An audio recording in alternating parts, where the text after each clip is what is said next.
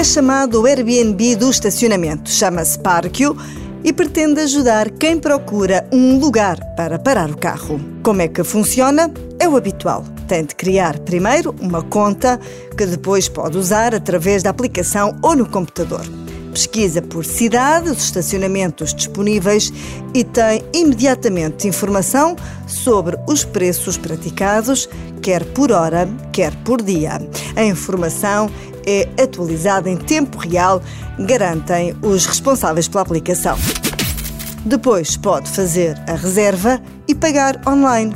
A empresa garante que tem 11 mil lugares de estacionamento disponíveis. Mas atenção, que não é só em Portugal. A Parque está disponível em vários países, mas é em Portugal que tem maior expressão. Está em Lisboa, no Porto e em Faro. A ideia não é portuguesa, mas a empresa acabou por instalar-se em território nacional há já alguns anos.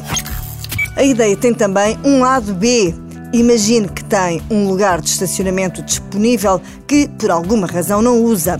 Pode disponibilizá-lo na Parquio e garantir uma fonte de rendimento extra.